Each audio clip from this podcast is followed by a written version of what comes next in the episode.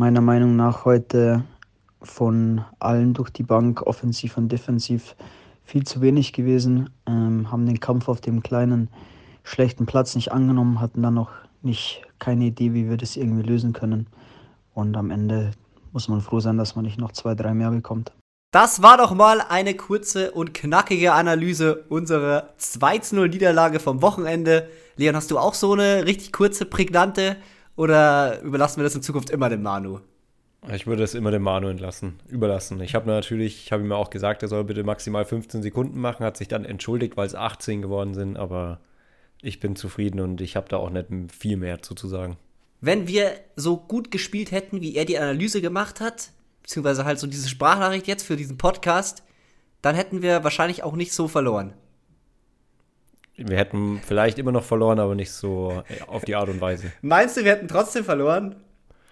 Ja, also das, ähm, um euch mal alle mit ins Boot zu holen, ähm, das war die heimstärkste Mannschaft unserer Liga, der, äh, weiß nicht, was sie für einen Vortitel haben, also Viehhausen. FC. Ganz der FC klassisch. Viehhausen. Ganz klassisch. Ähm, die sind auf Platz 1 in der, in der Heimtabelle und irgendwie Platz 12 oder 13 von 16 Mannschaften in der Auswärtstabelle. Ähm, quasi daheim unbezwingbar. Das äh, liegt vor allem an der Kombination aus äh, Stimmung, Spielstil, Platz und Platzwart, würde ich sagen. Ja. Ähm, und dementsprechend wäre da auch nicht so wahnsinnig viel mehr zu holen gewesen. Es waren auch echt viele Zuschauer da bei dem Spiel. Ist dir das aufgefallen? Ja, also es, ja auf jeden Fall. Also hätte hätte ein richtig geiles Spiel werden können. Ich habe in meiner Ansage vorher im Kreis auch gesagt, dass es richtig ätzend wird, wenn wir uns da nicht reinhängen und äh, gut mitspielen. Und ja, es ist dann richtig ätzend geworden. Bis jetzt wurde es aber für uns auch immer ätzend, wenn wir da gespielt haben. Also generell, ich habe da auch schon öfter gespielt als du, glaube ich, auf dem Platz. Und ich habe da wirklich null gute Erinnerungen dran. Also ich habe da zum ersten Mal gespielt, weil das letzte Mal war ich verletzt und habe von außen zugeschaut. Dementsprechend, ja, ja, man muss sagen, wo Viehhausen draufsteht, ist auch Viehhausen drin in dem Fall. Wir haben jetzt schon öfter über den Platz geredet und ich wollte da so ein bisschen, ein bisschen abnörden, weil das ist wirklich so ein Thema, da kann ich richtig gut abnörden. Das ist eins meiner Lieblingsthemen, habt ihr im Podcast vielleicht auch schon gemerkt. Ich habe den Platz ausgemessen über Google Maps und der Platz hat eine Breite von 56 Metern und eine Länge von 91. Damit ihr da so ein bisschen Verhältnisse dazu habt, ein Profiplatz ist 105 Meter lang also 14 Meter länger und vor allem ist er 12 Meter breiter und vor allem die Breite bei einem Fußballplatz ist also nochmal viel wichtiger als die Länge so aus meiner Sicht, oder? Siehst du auch so? Auf jeden Fall, also die Breite ist das Allerwichtigste. Ähm, ich habe dazu noch was hinzuzufügen. Ich habe auch ein bisschen rumgenördet ja. und habe das vor unserem Spiel mal so ein bisschen ausgerechnet und habe dann festgestellt, dass zu unserem Platz, der hat jetzt auch keine Bundesliga-Maße, aber zu unserem Heimplatz, unserem Rasenplatz, sind es 1300 Quadratmeter Unterschied. Also 1300 Quadratmeter, die man weniger zur Verfügung hat. Das hört sich schon mal brutal viel an. Und im Vergleich zu einem Bundesliga-Feld sind es über 25 Prozent weniger Feld. Und das finde ich einfach als Zahl geisteskrank. Wenn du die, ein Viertel vom Spielfeld abschneiden würdest, dann hast du immer noch mehr, als was Vierhausen als Platz hat. Ja, und äh, da wollte ich euch auch noch mit ins Boot reinholen, weil wir haben ja ganz oft über unseren Kunstrasen schon geredet. Und der ist 90 mal 60. Also erstmal noch 4 Meter breiter, aber ungefähr so lang wie der Platz, auf dem wir gespielt haben. Aber da kommt es halt dann doch noch dazu, dass der Untergrund einen riesen Unterschied macht. Weil auf dem Kunstrasen, da kannst du dich darauf verlassen, dass der Ball gescheit kommt. Wenn du dann noch so einen hoppligen Rasen hast und noch so einen nochmal 4 Meter engeren Platz, dann wird es halt extrem schwierig. Und dann ist halt, also für mich ist es einfach eine andere Sportart. Du brauchst so ein Special Team für so einen Platz. Ja, und das äh, hat Vierhausen auf jeden Fall beieinander. Ja. Ähm, wenn wir mal über das Spiel reden wollen, jetzt auch wirklich, anstatt nur über den Platz, muss ich auch sagen, meine, meine, vor allem mein Fazit zum Spiel ist, dass wir halt einfach ihnen brutal in die Karten gespielt haben, weil wir haben eigentlich mehr ihre Stärken betont als unsere Stärken, dadurch auch, wie wir so spielen wollten, weil wir haben uns ja dafür entschieden, eher mal lange Bälle zu spielen, vorne vielleicht unsere Kopfball stärkeren Spieler hinzustellen, die dann Bälle festmachen sollen und verwerten sollen und das geht halt überhaupt nicht auf, weil die köpfen uns halt einfach alles weg, weil, ja, das sind jetzt keine grandiosen Fußballer bei denen hinten drin, aber die gewinnen halt jeden Zweikampf und köpfen alles weg und das reicht dann, wenn wir ideenlos hoch Longline spielen. Ja, aber was wäre dann dein Ansatz? Also ich finde, lange Bälle ist schon ein Mittel, weil hinten rausspielen durch die Mitte ist halt auch nicht möglich. Ja, flach durch die Mitte war auf jeden Fall schwer. Auch diese, diese flachen Diagonalen, die unser linker Innenverteidiger eigentlich ganz gut spielen kann und sehr oft spielt, die sind halt auf dem Platz erstens ultra langsam geworden und dann auch noch schwer zu an, also schwer zu verarbeiten und schwer anzunehmen gewesen. Aber ich finde, dass man halt viel mehr über ja, Spielverlagerung und Seitenwechsel hätte spielen müssen, wenn man dann anzieht und dann gefährlichere Flanken vorne ins Tor, wo man, oder vorne in den Strafraum, wo man dann halt auf den ersten Kontakt vielleicht mal abschließen kann. Weil unser Plan war ja nicht, den Ball vorschlagen und dann mit dem ersten Kontakt aufs Tor, sondern eher den Ball dann ablegen und dann vielleicht daraus nochmal was machen. Und dafür waren wir einfach nicht perfekt aufgestellt, meiner Meinung nach. Also, ohne Scheiß, ich finde, das ist eine wahnsinnig interessante Diskussion, wie du halt da Lösungen findest auf so einem Platz. Weil aus meiner Sicht, also ich würde eigentlich schon die Bälle versuchen, so ans 16er Eck zu schlagen, dann da kopfballstarke Spieler zu haben und dann aber halt Vollgas auf die zweiten Bälle zu gehen. Ja, also wenn man jemand hat, und vielleicht, da haben wir auch im Nachhinein mal drüber diskutiert, wenn man dann jemand wie so ein Innenverteidiger von uns ähm, vorne reinstellt, der die halt dann auch wirklich gewinnen würde, wenn man jemanden hat, der das, der das regelmäßig schafft oder also oft genug schafft, dann auf jeden Fall, dann ist das definitiv eine Option. Aber ich glaube, wir waren einfach gerade im Sturm jetzt nicht so aufgestellt, dass wir das machen konnten und deswegen haben wir da eigentlich viel mehr hergeschenkt, als wir dadurch gewonnen haben. Und ich glaube, wir hätten halt viel öfter über die Außenspieler mit einem Doppelpass oder halt einer Klatschbewegung nach auf Außen spielen, dann wieder zurückklatschen und dann diagonal hoch über die Kette drüber, weil die sind schon immer dafür, dass man das jetzt auf dem Platz nicht so wahnsinnig machen musste, schon weit eingerutscht. Also es war, wenn wir den Ball rechts hatten, links immer sehr viel Platz. Es ist aber schwer, Bälle klatschen zu lassen auf dem Platz. Also der war ja auch extrem holprig. Du kannst den Ball nicht klatschen lassen und dann direkt einen Flugball spielen. Ja, es ist schwierig, aber ich fand jetzt auch nicht, dass sie uns so angelaufen haben, dass man den nicht dass man nicht die Zeit hatte. Also ich habe selber rechts, äh, Rechtsverteidiger bzw. rechtes Mittelfeld gespielt in dem Spiel jetzt und habe da schon immer mal wieder Zeit gehabt, dann unbedingt so einen Flugball zu spielen. Hat man meine Katze gerade gehört? Ich nicht bei mir. Du hast sie nicht gehört. Ja, vielleicht hört man sie auch nicht im Podcast. Was wir jetzt noch gar nicht gemacht haben, ist zu sagen, über was wir heute überhaupt reden. Ihr habt es gemerkt, wir reden über unser Spiel. Vielleicht auch noch ein bisschen. Ich weiß nicht, ob wir jetzt fertig sind oder nicht.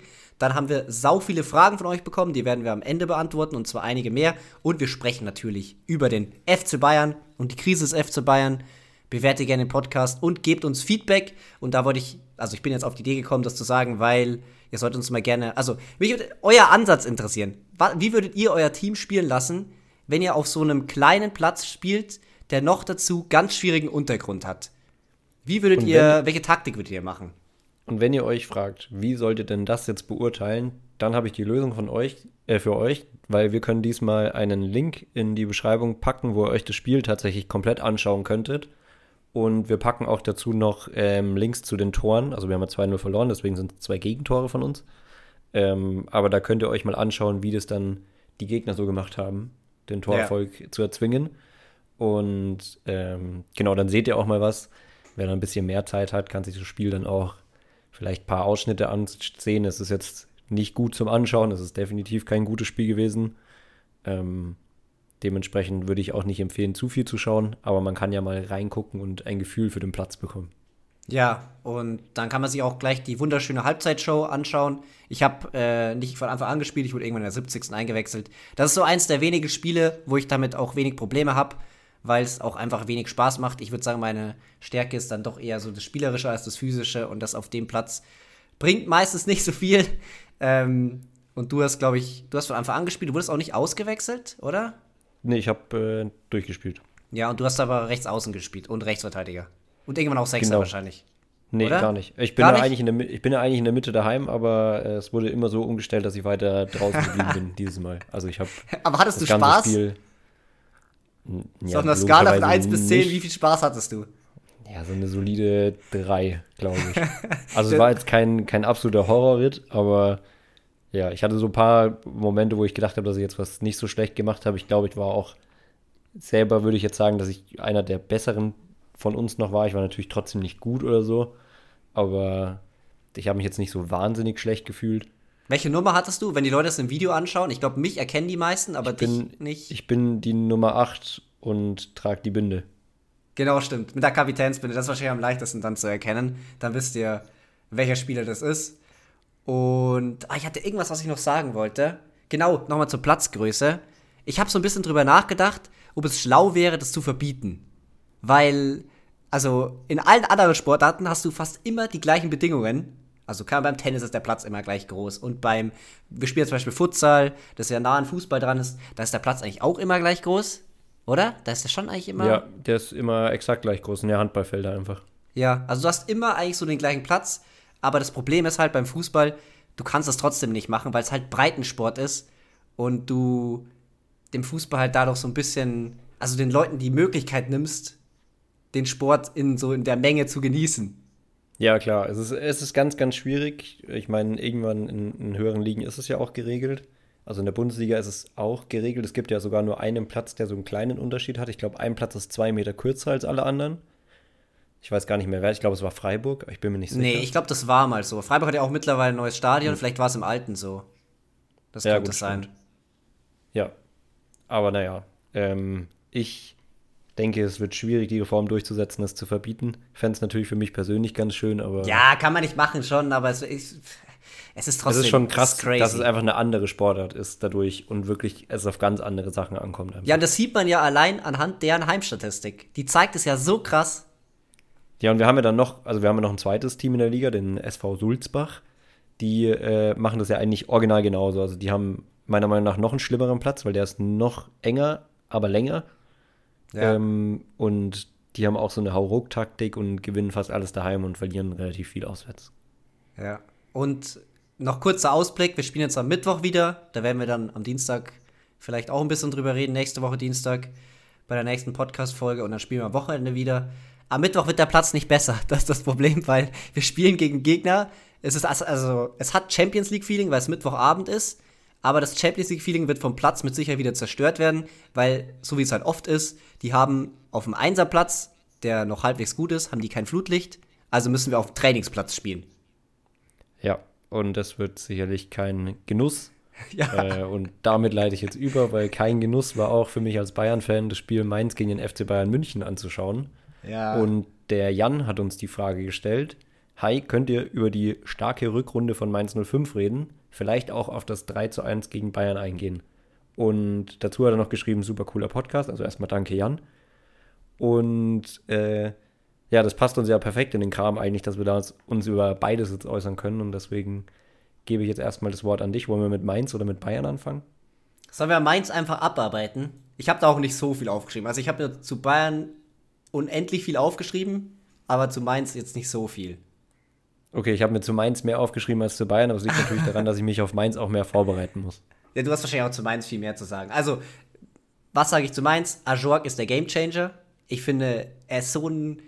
Also, der verändert das ganze Spiel von Mainz, die ganze Spielweise, wie die spielen können. Es ist einfach, ich finde auch, je länger der jetzt bei Mainz spielt, desto besser wird er.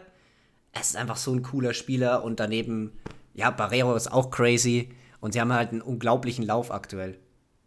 Ich wollte zu Ajorg unbedingt noch sagen, dass der Kommentator in, bei Sky einen Namen gesagt hat, also einen Spitznamen für ihn, irgendwas mit Vulkan.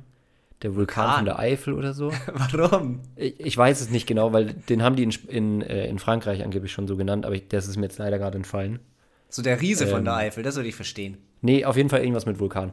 Mhm. Ähm, ich werde aber nicht mehr drauf kommen, deswegen äh, machen wir da gleich, gleich weiter und ich muss es leider fallen lassen. Äh, um aber auf Ajorg thematisch einzugehen noch, ist, was ich, was mir vor allem bei Mainz aufgefallen ist, ich habe mir mal angeguckt, was die im Winter eigentlich gemacht haben, weil das auch bei Bayern noch Thema wird. Und die haben im Winter drei Transfers gemacht und davon spielen zwei jetzt eigentlich immer Startelf. Also die haben mit Hanche Olsen einen Innenverteidiger und mit Ajorg einen Stürmer gekauft, ähm, die sie beide fest verpflichtet haben und die spielen eigentlich beide alle Minuten. Also die haben beide schon über 1000 Minuten in der Bundesliga das sind aus 13 Spielen, wie gesagt, irgendwie fast alles. Und da merkt man natürlich, dass es was bringt, wenn man sich bei Transfers erstens was denkt und eine Idee dahinter hat und es dann auch noch funktioniert und die Spieler einfach immer spielen und das liefern, was sie haben wollen. Der dritte im Boot wäre dann Pierre Gabriel, den haben sie nur ausgeliehen, der spielt jetzt auch nicht wahnsinnig viel. Ähm, aber die anderen beiden spielen eben quasi immer.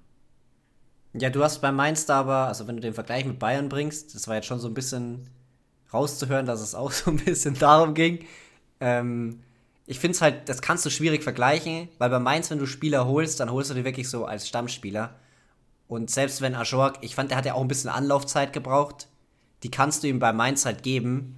Bei Bayern kannst du den Spielern diese Anlaufzeit nicht geben, weil du einfach einen größeren Kader, mehr Qualität hast. Und da sitzen einfach dann Spieler im Nacken, die dann halt stattdessen spielen müssen, fast schon. Ja, auf jeden Fall. Also da gebe ich dir vollkommen recht. Ich glaube auch, dass es ja, ich weiß jetzt nicht, ob das schwieriger oder einfacher ist deswegen, aber eine Mannschaft wie Mainz hat natürlich einen viel größeren Pool an Spielern, den sie holen können, weil es einfach viel mehr Spieler gibt auf diesem mittleren Niveau, sage ich mal. Und Bayern müsste ja in der Theorie immer direkt ähm, ja, Weltklasse-Niveau kaufen. Ja. Und dementsprechend ist es natürlich für Mainz auch ein bisschen einfacher. Und ja, sie haben einfach mehr Spieler zur Auswahl. Aber trotzdem finde ich es einfach bemerkenswert, dass sie sich ganz klar nach ihrer Spielidee im Transfermarkt bedient haben und das einfach sehr gut funktioniert. Ja, die haben da ein sehr gutes System, auch mit dem Trainer, machen das jetzt auch schon über längere Zeit in Zusammenarbeit richtig gut und jetzt aktuell stimmt halt irgendwie alles. Ja, genau. Also zur, zur längeren Zeit mit dem Trainer, Bo Svensson ist ja jetzt seit fast drei Jahren Trainer und der ist irgendwie auch der Trainer mit der zweit- oder drittlängsten Amtszeit mhm. in der mhm. Bundesliga aktuell. Also die Beständigkeit auf der Position äh, um den Seitenhieb gleich weiterzuführen, ja. ähm, die macht sich auf jeden Fall auch bezahlt. Und in der jüngsten Vergangenheit haben sie jetzt, weil, haben wir glaube ich noch gar nicht gesagt, haben sie jetzt zehn Spiele lang nicht verloren, also zehn Spiele umgeschlagen, da haben sie sechs gewonnen und vier unentschieden gespielt.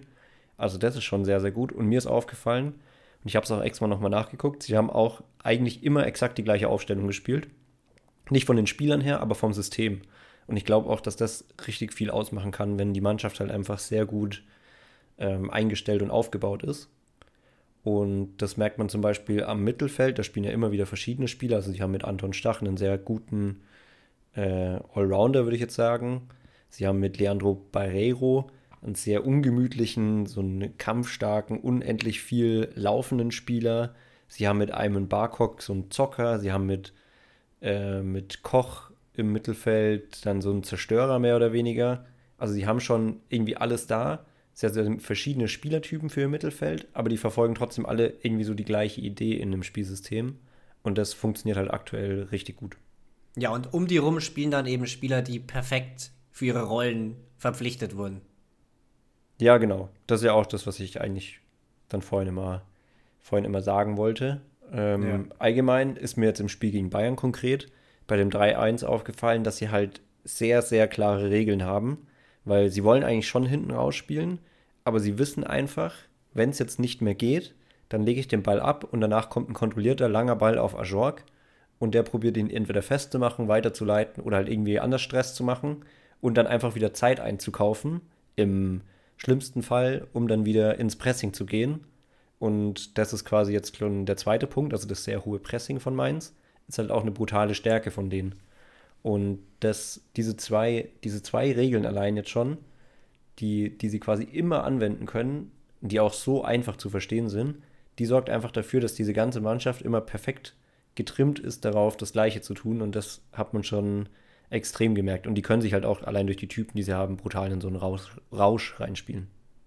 Ja, es ist einfach als Mannschaft immer gut, solche Automatismen zu haben. Ich merke schon, du hast dich mit Mainz auf alle Fälle deutlich mehr beschäftigt als ich. Ich möchte eigentlich lieber mit FC Bayern reden und da ordentlich ablästern, weil wir können, das, ja. Wir können gleich anfangen. Äh, die Überleitung ist, äh, Mainz hatte nie mehr Ballbesitz als der Gegner, gegen Bayern übrigens 26 Prozent. Ähm, nur Oi. gegen Hertha hatten sie mal mehr Ballbesitz, da hatten sie 57. Haben sie gewonnen? Hertha ähm, haben sie gewonnen, ja, aus den letzten zehn Spielen. Gegen Hertha haben sie gewonnen. Mhm. Ähm, obwohl sie mehr Ballbesitz hatten, aber Hertha ist halt auch einfach eine Katastrophentruppe. Und Hertha ist das gute, ist das gute Stichwort, weil die sind der nächste Gegner vom FC Bayern München und dann kannst du jetzt gerne anfangen, dich über alles und jeden auszulassen. aber sie spielen zu Hause gegen die Hertha, das muss man auch noch dazu sagen. Also wenn die dieses Spiel nicht gewinnen, dann ist echt alles vorbei. Ich weiß nicht, was man dann noch machen soll. Was war deine Reaktion? Also was würdest du machen, wenn du jetzt das Sagen hättest? Kannst ja, Tuchel also, nicht rauswerfen. Ja, ihn ja auf jeden Fall nicht. Also das wäre ja, das wäre ja der größte Quatsch. Also ich bin ja. ja. allgemein der Meinung, dass der Trainerwechsel Quatsch war und dann jetzt deswegen noch einen zu machen, ist ja noch ein größerer Quatsch. ja. Nagelsmann hat noch Vertrag, also ich weiß nicht, ob man vielleicht dann wieder einfach zurückkehrt, aber das kriegt man wahrscheinlich auch schwierig das wird verkauft. Nicht passieren. Nee, auf gar keinen Fall. Es wäre ja auch Quatsch. Also mit Tuchel hat man ja trotzdem einen sehr, sehr guten Trainer verpflichtet, auch wenn mir bis jetzt die, die Spielweise der Bayern unter ihm nicht so gefällt. Aber ja, was, was würde ich machen? Also dann, man hat auf jeden Fall keinen Titel geholt. Man muss auf dem Transfermarkt reagieren. Ich glaube, es ist auch inzwischen relativ klar, was man machen muss. Und vielleicht äh, müssten sich irgendwie die Rollen von Oliver Kahn und Hassan Salihamidzic nochmal neu angeschaut werden. Weg mit denen. Aber ich würde jetzt die auch nicht direkt feuern. Also ich würde mir auch Doch. nicht wünschen, dass die Bayern komplett in Luft aufgehen, auf sich auflösen. Ja, schwierig. Also klar, wenn das jetzt direkt nach dem Spiel ist, vielleicht kann man die Saison noch zu Ende machen mit beiden. Das wäre wahrscheinlich das Sinnvollste, um dann danach zu reagieren. Ganz egal, wie das jetzt ausgeht gegen die Hertha. Ja, genau. Also ich denke auch. Also ich, ich bin sogar eher, also ich meine, angeblich, was man jetzt so liest, ist ja auch eher Oliver Kahn, der, der ja. ähm, eher gefeuert wird oder entlassen wird. Aber da bin ich auch der Meinung, ich, also ich sehe es an sich von der, von der persönlichen, von dem Gefühl, das ich mit den beiden habe, auch andersrum. Also, wie ich jetzt denke, wer besser seinen Job macht. Aber Oliver Kahn hat einfach als Vorstand der FC Bayern München AG ja das viel größere Wirkungsumfeld und den viel härteren Job auch einfach, denke ich jetzt mal so. Und sehe ihn deswegen auch wirklich eher, also dass es sinnvoller ist, ihn zu entlassen. Und ich glaube, dass halt Hasan Salihamidzic zum Beispiel mit einem sehr guten Kaderplaner an seiner Seite wieder besser arbeiten könnte. Weil man muss ja sagen, er kann ja anscheinend wirklich gut mit Menschen. Zumindest, wenn es gerade gut läuft, wenn es schlecht läuft, eher nicht so und auch äh, in die Öffentlichkeit nicht. Aber er ist ja schon eher so ein Kumpeltyp. Also ich, ich weiß nicht so recht. Also ich bin jetzt nicht der, bin jetzt nicht der größte Fan, aber ich glaube schon, dass äh, er, ich hoffe, meine Alexa hat man nicht gehört, ähm, ich glaube schon, dass er deswegen auch ein bisschen fester im Sattel sitzt. Ich habe die Alexa gehört. also hat man sie wahrscheinlich im Podcast auch gehört. Ähm, aber heißt es, du würdest Tuchel komplett rausnehmen, so aus dem Ganzen? Weil ich würde ihn nicht komplett rausnehmen. Also ich würde ihn auf keinen Fall rausnehmen für die, für die schlechten Leistungen und für die Aufstellungen, die ich teilweise jetzt nicht so mega ganz verstehe, vor allem nicht, weil es immer wieder die fast gleichen, die gleichen Aufstellungen ja. sind. Ähm, da würde ich ihn natürlich nicht rausnehmen. Also für die aktuelle Situation, wie sie spielen, kann er natürlich was. Da würde er sich selber ja auch nicht rausnehmen. Aber ich glaube, dass dem, dem Ganzen zwei Baustellen in der Kaderplanung äh, vor allem in die Karten spielen, dass das jetzt so gelaufen ist und halt diese absolut turbosinnfreie Entlassung von Julian Nagelsmann. Ja, die Baustellen der Kaderplanung ist einmal halt total offensichtlich der Stürmer, der halt fehlt.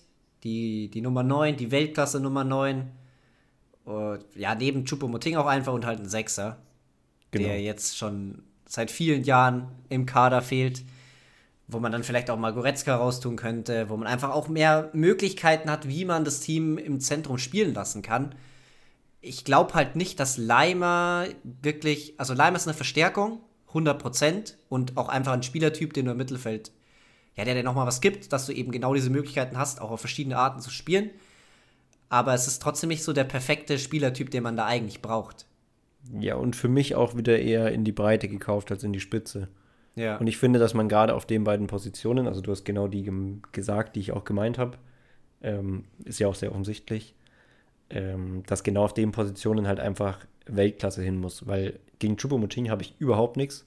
Ich finde, er macht das ultra gut, aber man muss halt sagen, er ist zu oft äh, verletzt oder hat halt Schwierigkeiten und ist auch nicht der Jüngste und er ist halt trotzdem nicht absolute Weltklasse.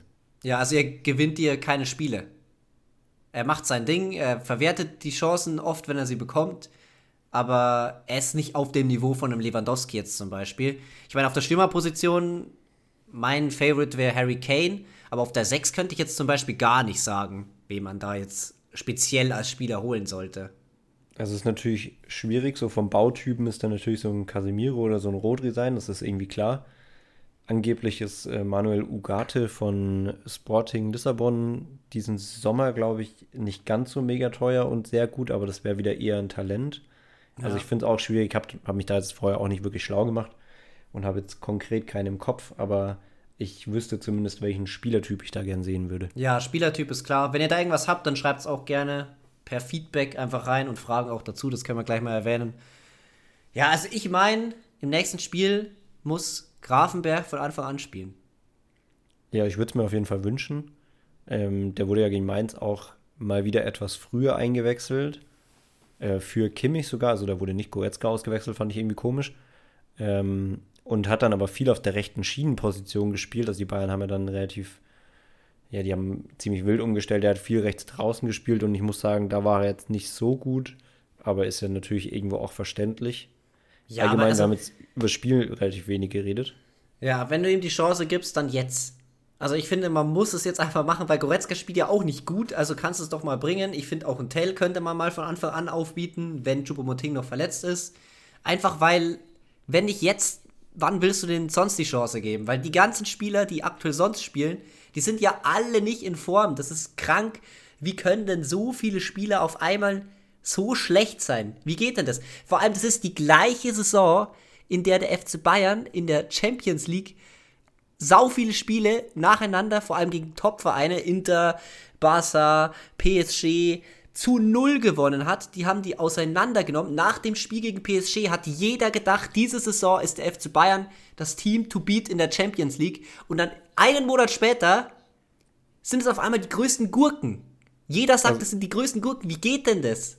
Das, also, es ist wirklich geisteskrank. Ich fand es vor allem, also am bezeichnetsten fand ich, um jetzt wieder zurück zu dem Spiel zu kommen, weil man es wirklich auch gesehen hat in den zweiten 45 Minuten, dass die Bayern absolut es nicht geschafft haben gegen das Mainzer Pressing. Also klar, die sind hoch und gut angelaufen, ich habe es ja vorhin auch gelobt, aber sie sind da einfach nicht rausgekommen. Sie haben überhaupt keine Lösungen gehabt. Die Bälle sind ins Ausgeflogen, sie haben Abspielfehler ohne Ende gehabt. Sie konnten sich nicht behaupten. Der Einzige, der noch ein bisschen pressingresistent war, war Joshua Kimmich. Der hat aber dann eigentlich jeden Ball bekommen und dann trotzdem noch genug verloren. Und das ist halt überhaupt nicht der Anspruch. Also ich verstehe es auch zu 0,0 Prozent wie aus der Mannschaft, die vorher eigentlich so brutalen Ballbesitz Fußball gespielt hat. Jetzt also bei Nagelsmann nicht von der Statistik her, aber hinten raus waren die eben immer sehr sicher. Dann einfach in Mainz so völlig aufgefressen werden können. Aber da ist genau der Punkt, wo ich den Trainer einfach nicht rausnehmen kann. Weil du brauchst, du musst den Spielern halt auch als Trainer Möglichkeiten anbieten. Ich weiß natürlich jetzt nicht, inwieweit der denen da Lösungen gibt an die Hand und die das vielleicht nicht richtig umsetzen. Natürlich kannst du auch wenig machen, wenn alle Spieler den Ball verstolpern. Aber trotzdem, aus, ich kann den Trainer halt da nicht rausnehmen, weil wenn du es dann zum Beispiel bei Mainz anschaust, da haben die halt klare, du hast es ja vorhin gesagt, die haben klare Lösungen für solche Sachen. Ja, also ich stimme dir da vollkommen zu. Ich habe noch in der ersten Halbzeit einen Tweet gelesen, jetzt kann ich den User nicht zitieren, der quasi mit so schön aufgemalt mit Kreisen quasi taktisch analysiert hat, was die Bayern im Aufbau machen und hat dann quasi dazu geschrieben, dass es genau dieses gleiche, der gleiche Lösungsansatz ist, wie den den Julian Nagelsmann gegen Mainz im Pokal gewählt hatte. Das war quasi so ein 3 plus 1 Aufbau, also die drei Innenverteidiger sozusagen mit einem hochgeschobenen, mit zwei hochgeschobenen Win Wingbacks und ein Sechser. Das war dann Joshua Kimmich. Und das hat aber im Verlauf des Spiels überhaupt nicht mehr funktioniert. Und dann wurde ganz viel um, äh, rumprobiert. Zum Beispiel hat Cancelo mal im Aufbau auf der 6 gespielt. Der hat es auch nicht schlecht gemacht. Der war auch einer der besseren an dem Tag.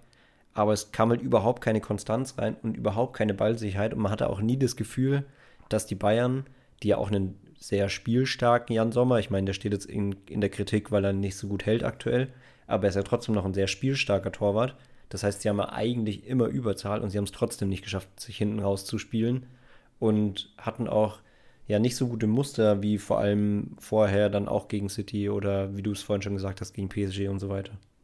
Da macht Jan Sommer aber auch mit. Also was diese ganze Formkrise angeht, der fällt ja da genauso ins Loch rein wie alle seine Mitspieler. Also es gibt ja nicht mal, es gibt keine Ausnahme. Es gibt keinen nee, einzigen Spieler. Gibt, Vielleicht die Licht noch am ehesten. Es gibt keine, keine Ausnahme. Ich Aber auch nicht so richtig. Sané ist der Einzige, der sich so ein bisschen, also der war unter Nagelsmann oft mal ein bisschen schwächer. Und unter Tuchel fand ich jetzt ihn immer als einen der besseren. Ja. Aber trotzdem, ja, also ich glaube, er hat auch gefühlt kein Tor gemacht oder so. Also es ist jetzt nicht so, dass da Zählbares bei rumkam. Der war halt ein bisschen besser, aber und zum 3-1er auch nicht. Zum 3-1er Aufbau, wenn du halt Kimmich hast, und sonst keinen Sechser, also wenn du mit Kimmich und Goretzka spielst, musst du ja fast einen 3-1er-Aufbau machen. Außer du spielst mit halt inversen Außenverteidigern oder irgendwas in die Richtung. Aber das haben sie halt bis jetzt noch nie gemacht. Ja, es gab halt auch oft die Möglichkeit, dass sie über Musiala und Müller zum Beispiel eröffnet haben auch, die auch beide auf dem Platz standen, aber das hat auch überhaupt nicht funktioniert. Ja, warum dann nicht zum Beispiel mal einen 3-2er-Aufbau mit Grafenberg daneben versuchen? Das ist ja eigentlich ein Spieler, der dribbelstark ist, der solche Lös äh, Situationen lösen kann, der gegen Pressing gut sein kann. Würde ich halt einfach gerne mal sehen. Ich würde es auf jeden Fall auch gern sehen. Mich würde es übertrieben interessieren. Ich habe halt nur die Angst, dass jetzt quasi dadurch, dass Bayern jetzt eigentlich jedes Spiel gewinnen muss, um Meister zu werden. Aus eigener Kraft können sie es ja nicht mehr schaffen. Ähm, das erst recht nicht wieder passiert, ja. Das genau, dass dann eben quasi wieder die Angst einhergeht, dass Tuchel dann sich denkt, er kann es jetzt nicht abschenken, weil er jetzt den Talenten eine Chance gibt. Aber ja, wenn man sich das so rechtfertigt, dann lässt man halt Talente auch irgendwie immer nie spielen. Ja, vor allem, wenn die Spieler, die sonst spielen, ja auch nicht gut spielen. Also insgesamt zu dem Thema noch so, weil wahrscheinlich wird der Podcast so ein bisschen zu lang, wenn wir noch länger drüber reden. Äh, ich muss mich persönlich dann immer daran erinnern, dass es nur Fußball ist und dass ich mir davon nicht den Tag versauen lasse. Weil natürlich, Bayern ist mein Lieblingsclub, aber am Ende des Tages ist es ja auch irgendwie alles nur Unterhaltung irgendwo. Ja, ich kann dir da zustimmen. Also auch gerade unter, der, unter dem Aspekt, dass mir das mit Julia Nagelsmann so gegen den Strich geht und ja. wie sie sich allgemein präsentieren, habe ich da auch dieses Gefühl der Häme irgendwie, dass ich auch so ein bisschen mitfühlen kann. Aber ich muss trotzdem sagen, dass mir dieses Spiel gegen Mainz, vor allem die zweite Halbzeit, schon ein bisschen die nächste halbe Stunde nach dem Spiel versaut hat. Ja, gut, wenn es eine halbe Stunde ist, dann, dann ist es okay. Aber ich weiß nicht, früher so als Kitty habe ich mir dann gut und gerne mal den ganzen Tag versauen lassen von solchen Sachen. Und ja, da musst du dich einfach daran erinnern, dass es ja doch nur irgendwie um Fußball geht und nicht mehr. Ja.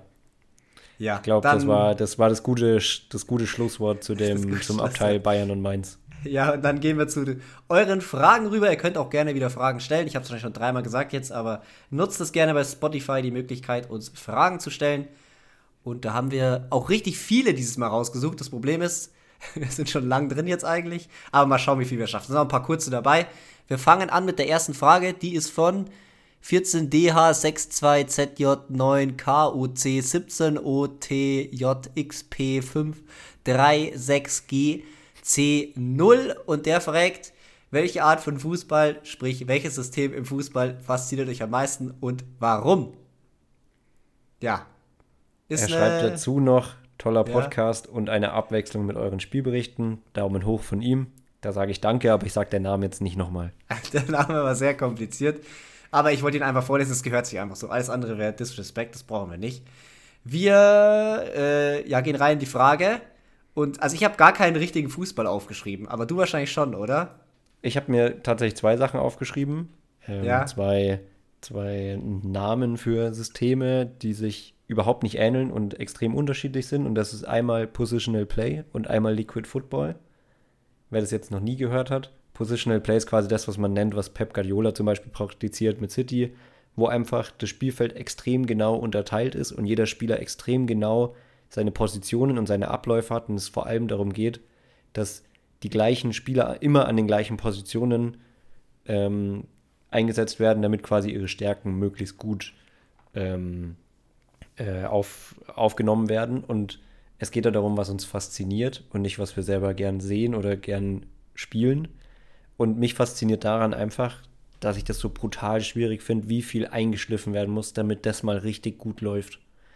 Ja, aber ich finde nicht, dass das ein Spielsystem ist. Ich finde, das ist mehr so ein Grundkonzept. Weil ja, du kannst ja halt ganz, ganz, du kannst dieses Konzept anwenden und trotzdem ganz viele verschiedene Spielstile spielen. Ja, gut, das, das stimmt natürlich, aber dann würde ich den, den, den Ballbesitzaspekt, also das Ballbesitzspiel dazu noch äh, reinnehmen. Ja, und das passt nämlich perfekt. Weißt du, was ich aufgeschrieben habe? Welcher Fußball begeistert mich am meisten? Ich habe aufgeschrieben, Fußball von Pep Guardiola. ja, Fußball von Pep Guardiola begeistert, glaube ich, äh, viele Fußball-Nerds. Und da kann ich doch sagen, warum? Die Konstanz, also es ist krank, egal bei welchem Verein, was für eine Konstanz seine Teams haben, welche Konstanz Manchester City hat. Die hatten dieses Jahr eine schwächere Phase, muss man aber auch sagen, hat vielleicht auch ein bisschen die WM mit reingespielt. Ansonsten ist es unglaublich, wie viele Punkte die jedes Jahr in der Premier League holen, ohne Ausnahme. Und natürlich geben die viel Geld aus, das machen andere aber auch. Ähm, ich finde es krass, wie er immer wieder Spieler, von denen man eigentlich denkt, dass sie nicht so krass sind, aussehen lässt wie die absoluten Götter und das schafft Pep Guardiola in einer Regelmäßigkeit. Das hat er bei Bayern schon gemacht. Jetzt bei City Beispiel aktuell Akanji und Ake aus meiner Sicht. Also vor allem Akanji ist in Deutschland nicht so gut weggekommen und jetzt sieht er auf einmal aus wie einer der besten 20 Innenverteidiger der Welt oder irgendwas in die Richtung. Ähm, dann sowas wie, also sowas wie bei Bayern, was bei Bayern aktuell los ist, dass alle Spieler außer Form sind, das kann ich mir bei Pep Guardiola nicht vorstellen, dass das überhaupt mal passiert. Ja, also ich hab's, ich hab's auch nicht gesehen. Ich möchte da gleich auch einhaken mit dem Spieler besser machen und äh, Spieler verändern und gut einsetzen, dass er aktuell das schafft, dass John Stones so eine Rolle im Mittelfeld spielt und das einfach verdammt, verdammt gut macht und der, der quasi immer spielt. Und ich sehe John Stones jetzt nicht mal als Top 20 Innenverteidiger der Welt. Ja. Äh, das ist, es ist unfassbar. Der ist so wichtig für das City-Spiel gerade. Und der Spiel ist ja auch sehr variabel. Also er lässt sich ja auch immer wieder in Verteidigungssituationen in die Kette fallen und so weiter, klar. Aber das ist einfach, ja, wie du sagst, der holt so viel aus Spielern raus, die vielleicht gar nicht so gut sind, dass man einfach wir werden ja da auch später drüber nochmal reden, einfach ja. sagen muss, dass Pep Guardiola ein übertrieben guter Trainer ist. ja, und was auch noch krass ist, er erfindet sich immer wieder neu. Also nicht so, als würde er immer sein gleiches System runterspielen. Also er hat die gleichen Grundkonzepte, wie sowas wie Positional Play, aber er hat jahrelang Viererkette gespielt äh, mit seinem Team. Jetzt auf einmal spielen sie Dreierkette. Und dann sagt er auch einfach so, ja, Cancelo brauchen wir jetzt eigentlich nicht mehr. Den geben wir jetzt ab. Ja, also er ist, ein, er ist ja auch ein Sturkopf, das weiß man ja auch. Und er ist extrem beständig und immer langfristig erfolgreich und immer sehr durchhaltend und die Meisterschaften immer mit wahnsinnig vielen Punkten und so weiter. Seine Schwäche ist ja dann vielleicht eher dieses das Einzelne. On point. On point zu sein mit seinem Team. Ja, genau. Eben. Wobei da auch ein bisschen Glück auch immer ein Faktor ist, würde ich schon auch sagen. Natürlich. Eher als halt bei so einer Meisterschaft. Äh, hast du noch was zum Spielsystem? Dazu habe ich nichts mehr zu sagen, nee. Dann die nächste Frage vom Konstantin. Und der fragt, könnt ihr mal zu jedem Spiel einen Spieler auswählen oder so eine Art Team of the Week bekommt? Und welches Rating hat der Spieler aus eurem Team? Grammatikalische Fehler wurden nicht von mir begangen. Die waren so in der Frage mit drin. Also für diese Woche, glaube ich, können wir keinen machen, oder? Weil es ist, besser, es ist besser, wenn wir es nicht machen. Diese Woche hat von uns kein Spieler den Team of the Week Award bekommen. Ja. Vielleicht, also wir probieren es in der nächsten Folge. Erstens mal probieren wir dran zu denken. Und ja. zweitens hoffen wir, dass, dass wir so gespielt haben, dass wir auch einen vergeben können. Ja, und wir versuchen auch, dass meistens derjenige dann das Interview gibt. Ja, das müssen wir auch sagen. Ich meine, wir hatten ja letzte Woche kein Interview, was leider nicht geklappt hat, ähm, weil die Person, die ich gefragt hatte, dann leider schon im Bett war. Grüße an Lukas. Ähm, aber ja, normalerweise probieren wir jemanden zu finden, der relativ gut war. Diese Woche waren wir alle nicht so gut, deswegen habe ich dann den Manu gefragt. Ähm, deswegen war es vielleicht auch etwas schwieriger, heute da mal jemanden zu finden. Okay, dann nächste Frage. Cherryman, sprecht mal über Köln. Welcher Stürmer kann Köln helfen? Wird der CAS die Strafe aussetzen? Wird Köln diese oder nächste Saison absteigen? Also einige Fragen zum ersten FC Köln. Und wir fangen mal vorne an. Und da würde ich sagen, wir sprechen erstmal darüber, welcher Stürmer kann Köln helfen? Weil die brauchen ja wahrscheinlich noch einen. Für die nächste ja, Saison dann.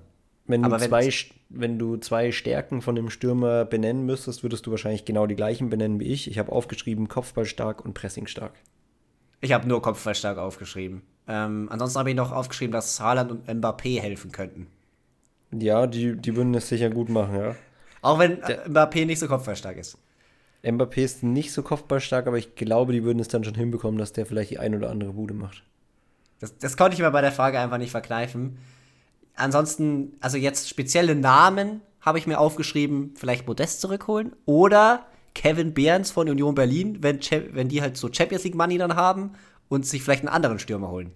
Ja, da ist natürlich die Frage, also den Ansatz finde ich natürlich interessant. Ähm, aber es ist natürlich die Frage, ich meine, wenn du dich mit deinem Verein für Champions League qualifizierst und Ob die ekeln dich nicht raus, ich glaube, ich würde nicht wechseln. Und ich ja. habe es genau andersrum gemacht und ich habe mir gedacht, falls Bochum absteigt, wäre Philipp Hofmann ja eine Idee. Der funktioniert relativ gut, der ist extrem kopfballstark und ein, und ein krasser Arbeiter und würde dann dementsprechend vielleicht ja irgendwie günstig zu haben sein. Ähm, und als zweites habe ich mir auch noch von einem anderen Absteiger, Jessica Gangkam von Hertha BSC. Ich glaube nicht, dass er wechseln würde, ähm, weil der auch noch ein bisschen auf seinen Durchbruch wartet, aber den finde ich vom Typ her, da hat er irgendwie auch schon vier Tore jetzt gemacht Aber der ist auch, auch nicht so kopfballstark. Also, es ist ein sehr, sehr cooler Stürmer. Ein guter Stürmer, weiß ich aus dem Karrieremodus. Aber er ist nicht so, in der Luft ist er nicht so krass. Aber er ist schon physisch trotzdem sehr Ja, präsent. physisch auf also, alle Fälle. Ähm, ich würde jetzt, ja, ich würde ihm jetzt auch keinen Award geben dafür, dass er ein brutaler Kopfballspieler ist, aber manchmal ist er vielleicht auch die, physisch, äh, die Physik einfach das, was. Und vielleicht ähm, lernt das ja noch. Ist er noch jung? Ja, 24 ist er jetzt. Also er ist auch nicht mehr so jung, wie man vielleicht denkt. Ja, stimmt. Ähm, aber er ist definitiv, ja, wäre vielleicht eine Idee. Die Frage ist, und die Frage kam ja auch noch dazu, was ist eigentlich mit dem Europäischen Gerichtshof oder mit dem CAS?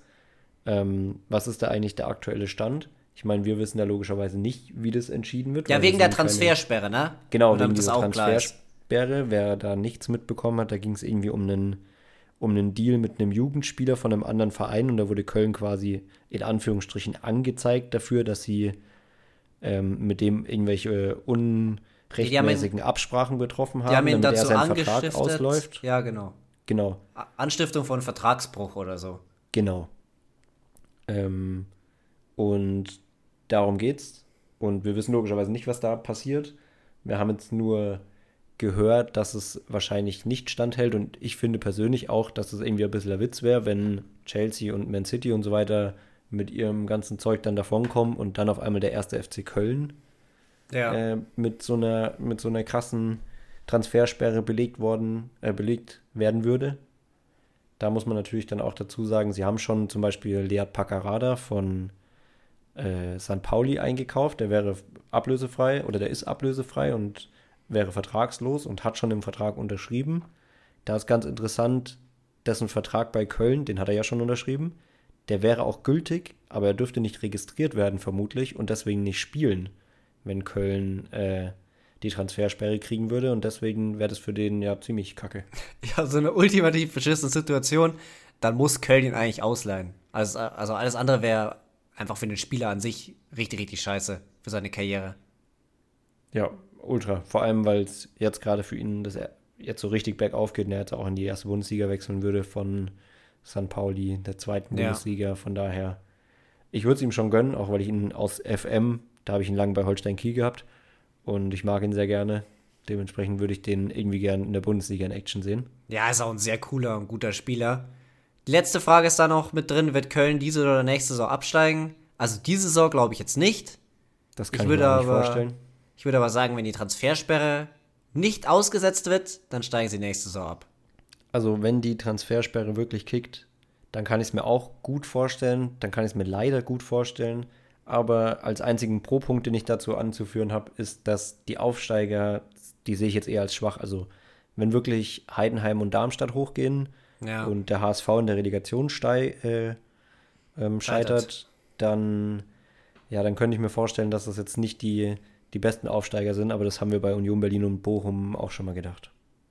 Okay, aber dann würde ich sagen, gehen wir weiter zur nächsten Frage. Und die kommt vom Hüfto. HVDO. Super Podcast. Könnt ihr in der nächsten Folge bitte ein Ranking eurer Top 10, 8, 5, könnt ihr euch aussuchen, Trainer machen. Und wir haben uns natürlich damit der Podcast noch länger geht, weil das eh noch, noch nicht lang genug, äh, haben wir uns für die Top 10 entschieden. Und ich würde halt echt sagen, dass wir die jetzt relativ schnell durchmachen. Wir, also wir ja, versuchen es. Wir rushen da ein bisschen durch. Wir hatten wieder Angst, dass es zu wenig wird und jetzt ist es mal ja. wieder extrem viel. Ich fange direkt an mit meiner Nummer 10 und die ist aktuell Spalletti, der Trainer von Neapel oder Napoli. Finde ich einfach extrem krass, was die spielen. Äh, ja, deswegen habe ich den auf die 10 gepackt. Der ist bei mir nicht in der Liste mit drin, kann ich schon mal sagen. Wichtig ist zu wissen, wir ranken die Trainer jetzt nicht irgendwie, wer insgesamt die beste Karriere hatte oder wer jetzt der beste Trainer in seiner gesamten Laufbahn ist, sondern wir ranken jetzt, wenn wir den Trainer jetzt zu unserem Lieblingsverein, dann kann sich jeder aussuchen, was sein Lieblingsverein ist, wenn wir ihn jetzt dahin holen würden, so wie gut wäre der im Vergleich zu den anderen Trainern, also wenn man jetzt jeden Trainer der Welt holen könnte. Und da habe ich auf der 10 Luis Enrique. Den habe ich gar nicht drin. Aber ich habe ja, äh, lange über nachgedacht. Der ist ja sogar vereinslos. Also den könnte man ja auch einfach holen. Einfach. Den könnte man einfach holen. Wir machen direkt weiter. Ich will nicht so viel jetzt zu jedem Einzelnen sagen, weil sonst dauert es einfach zu lang. Meine neuen ist Louis van Gaal. Meine neuen ist äh, genauso eine Legende, Mourinho. Mourinho, oha, der ist ganz schön weit unten. Meine acht, Überraschung, auf alle Fälle, Christian Streich. Irre. Ja, den hatte ich auch auf meiner, ich habe eine extrem lange Liste gehabt, als ich angefangen habe. Den habe ich dann leider rausgekickt. Meine achte ist Diego Simeone. Den habe ich gar nicht bei mir drin. Bis jetzt haben wir einfach nur Leute, die der andere nicht hat, oder? Ja, wenn du Mourinho gar nicht hast, also ja, doch, stimmt, gemeint, doch, doch, doch. Hab, aber ja, doch, den habe ich, den habe ich. Okay, das ich ist der erste, dann mal den wir weiter haben. Mit meinem ersten Deutschen auf der 7, Jürgen Klopp. Scheiße, ich habe Klopp vergessen. Es war ja klar, dass man irgendjemand vergisst. Ich habe einfach gar nicht an Jürgen Klopp gedacht. Ja, Meine gut, er hat ist, ja. Er hat natürlich gerade nicht so den Hype, aber er ist ja, ja trotzdem. Ja, eigentlich muss er schon mit rein. Ja, doch. Also, ich habe ihn einfach vergessen. Meine 7 ist Conte. Oh, den habe ich nicht. Aber den, den sehe ich aktuell auch nicht so mega gut. Also ich Ja, aber Tottenham so genau. ist auch schwierig. Ja, Tottenham ist schwierig, aber deswegen ist der bei mir nicht drin. Ich habe auf der 6 den aktuellen Bayern-Trainer, den Taktik-T-Rex Thomas Tuchel. Der ist bei mir deutlich höher sogar. Ich habe Angelotti. Ja, ich ist der bei dir den, dabei? Äh, nee, den habe ich nicht dabei. Krass. Aber den habe ich auch in letzter Sekunde nur rausgestrichen und da auch, weil ich ich glaube, dass der jetzt kein. Ja, ich müsste das langfristig begründen. Ich habe ihn auf jeden Fall nicht drin. Ich fand es extrem schwierig, meinst. nur 10 rauszuholen. Ich habe ihn deswegen so niedrig gesetzt, weil ich dachte mir, hey, komm, der hat jetzt schon wieder krasse Leistung so bei Real Madrid abgeliefert. Ich kann ihn nicht so niedrig ranken. Aber er ist halt irgendwie. Man hat ihn nicht so als Mastermind-Trainer im Kopf. Mehr so als gute Launemacher im Team. Ja, und das wird ihm dann selber wahrscheinlich nicht wirklich gerecht, das ist schon klar. Ja. Aber ja, es ist, es ist schwierig. Ich habe ihn deswegen nicht mit drin. Ähm, ich habe auf der 6 ja Tuche gehabt und jetzt, um den Bayern-Vorstand komplett zu triggern, habe ich auf der 5 Julian Nagelsmann. Der kommt bei mir auch noch, aber ich habe die beiden noch andersrum. Meine 5 ist Mourinho. Ah, okay. Ist ja, Fünfter mit der Roma so, also ist schon auch eine ordentliche Leistung. Er ist nicht Letz mehr in seiner Prime. Ja. Ja, genau, deswegen ist er bei mir so weit unten. Letztes Jahr aber zumindest die äh, Conference League gewonnen, also die Euro Conference League. Ist ja auch ein ja. Ist ja Stimmt. auch irgendwie ein Erfolg mit der Roma. Also deswegen bleibt Mu immer noch in meinen Top 10. Äh, Top 4 oder meine, mein vierter Platz ist Mikel Arteta. Ach, den habe ich auch vergessen. Das gibt's doch nicht. Ich habe die ganzen Premier League Manager vergessen. Meine 4 ist Nagelsmann. Ja. Ganz schön hoch eigentlich. Ist, ist schon hoch. Aber ich finde, also der bringt halt eigentlich alles mit so. Ich bin auf der 5 gut und das, also das ist ja wirklich das, wenn Bayern jetzt nächstes Jahr wieder Nagelsmann vorstellen würde, ich wäre wieder auf dem siebten Himmel so ungefähr. ja. Meine drei ist Tuchel. Meine drei ist Sinedin Sidan. Der ist meine zwei. Oh, meine, meine zwei, also meine eins und meine zwei sind sich sehr ähnlich. Meine zwei ist äh, Xavi. Ach, den habe ich auch nicht drin. Der macht halt ja, gerade einen brutalen Job mit Barcelona. Ja, trotzdem, den verstehe ich noch halbwegs, dass ich ihn nicht drin habe. Ich habe aber auch einfach wieder nicht an ihn gedacht. Ich habe auf der 1. Äh Deine 2 fehlt noch, dann kannst du deine 1 so. sagen, weil die können wir wieder gleichzeitig sagen. Hä, ich habe meine 2, glaube ich, gesagt, Zidane. Achso, okay, ja. Und warum ist die 1 eigentlich immer so obvious? Bei allen Listen, die wir bis jetzt gemacht haben, ist die 1 immer obvious gewesen. Ja, da waren wir uns immer einig. Da sind wir uns auch echt immer einig, ja. Es ist, es ist Pep Guardiola. Ja, es ist Pep Guardiola, aber ich, ich frage mich, wann die erste Liste kommt, die erste, erste Ranking, also schreibt uns gerne wieder neue Rankings bei der wir nicht die gleiche Eins haben. Aber heute waren, wir uns schon, heute waren wir uns schon sehr uneinig. Also ja. allgemein, wir waren nicht so wirklich. Aber ich habe auch ein bisschen, ein bisschen verkackt, weil ich ein paar vergessen habe. Aber ich finde es auch extrem schwierig. Also ich habe es jetzt bestimmt schon viermal gesagt, aber ich finde es extrem schwierig. Ja, ähm, klar. Ich würde, würde gerne noch Xabi Alonso äh, erwähnt haben. Stimmt. Einfach, weil der Bayer Leverkusen gerade extrem gut aussehen lässt. Und mir gefällt, dass er einfach die Stärken seiner Spieler sehr gut betont. Ich fand die Keeper zu ranken, die Keeper zu ranken fand ich noch schwerer. Ja, weil man halt wenig, weil man weniger Ahnung hat, aber bei den Keepern hatte ich irgendwie nicht so viel Auswahl. Also ich hatte bei den, ich habe direkt aus dem Kopf irgendwie so 15, 16 Namen runtergeschrieben bei den Trainern, die ich reinpacken wollte. Und dann hat man halt immer noch Angst, dass man jemand vergisst. Deswegen fand ich das so kompliziert. Okay, dann schließen wir den Podcast ab mit zwei Fragen noch, die aber relativ schnell beantwortet sind. Und zwar haben wir einmal vom Kai. Äh, es ist seine erste Folge, die er sich anhört, schreibt er. Meine Frage schon beantwortet wurde vielleicht. Telefoniert ihr? Seid ihr in der Wohnung von Hanses oder habt ihr ein Studio? Leon, was haben wir da am Start? Wir haben leider weder Studio noch sitze ich bei dir daheim. Wir äh, sind im Discord, unterhalten uns quasi online und zeichnen das beide einzeln auf und schnibbeln das dann im Nachhinein immer zusammen. Wir haben beide die Kamera an, also wir sehen uns gegenseitig und wir versuchen so ein bisschen mit Handzeichen uns zu sagen, wann der andere drankommt. Wobei das auch wieder ein bisschen nachgelassen hat mittlerweile. Am ja, Anfang haben wir es mehr gemacht. Ja, ich glaube, am Anfang haben wir es auch mehr gebraucht. Das stimmt. Und die letzte Frage von X Wibber. Woher bekommt ihr eigentlich so spannende Statistiken wie die heutigen? Ich habe vorher noch Statistik angeschaut. Das war, wer in der Bundesliga die kürzesten, wie war das, im Durchschnitt aus der kürzesten Distanz schießt. Auf der 1 war Sebastian Aller und auf der 2 war einfach Mats Hummels. Ja. Woher ist das, Leon? Das war wahrscheinlich von FBref. Ja. Ja, also FBref ist auch die Go-To-Seite, würde ich sagen, für so Advanced Stats, wenn man sich, vor allem weil die halt einfach kostenlos ist und man da wirklich extrem viel nachschauen kann. Was auch noch cool ist, ist Understat für so einfache Sachen, Sofascore, für Transfermarkt-Sachen, transfermarkt.de. Und ja, ansonsten findet man auch auf vielen anderen Seiten irgendwie was. Das muss man dann halt einfach gut googeln, aber das sind jetzt die Seiten, die ich am meisten hernehme. Genau, da könnt ihr euch da auch mal ein bisschen einlesen und vielleicht zu Statistik-Nerds werden. Ich bleibe ein Fußballplatz-Nerd, was so die Größe vom Fußballplatz angeht. Vielleicht messe ich dann den vom nächsten Spiel auch noch ab und sage euch das in der nächsten Folge. Das wird jetzt so mein, mein neues Genre im Podcast. Dann danke fürs Zuhören. Lasst eure Fragen da. Gebt gern Feedback und bis zum nächsten Mal. Ciao, ciao. Tschüss.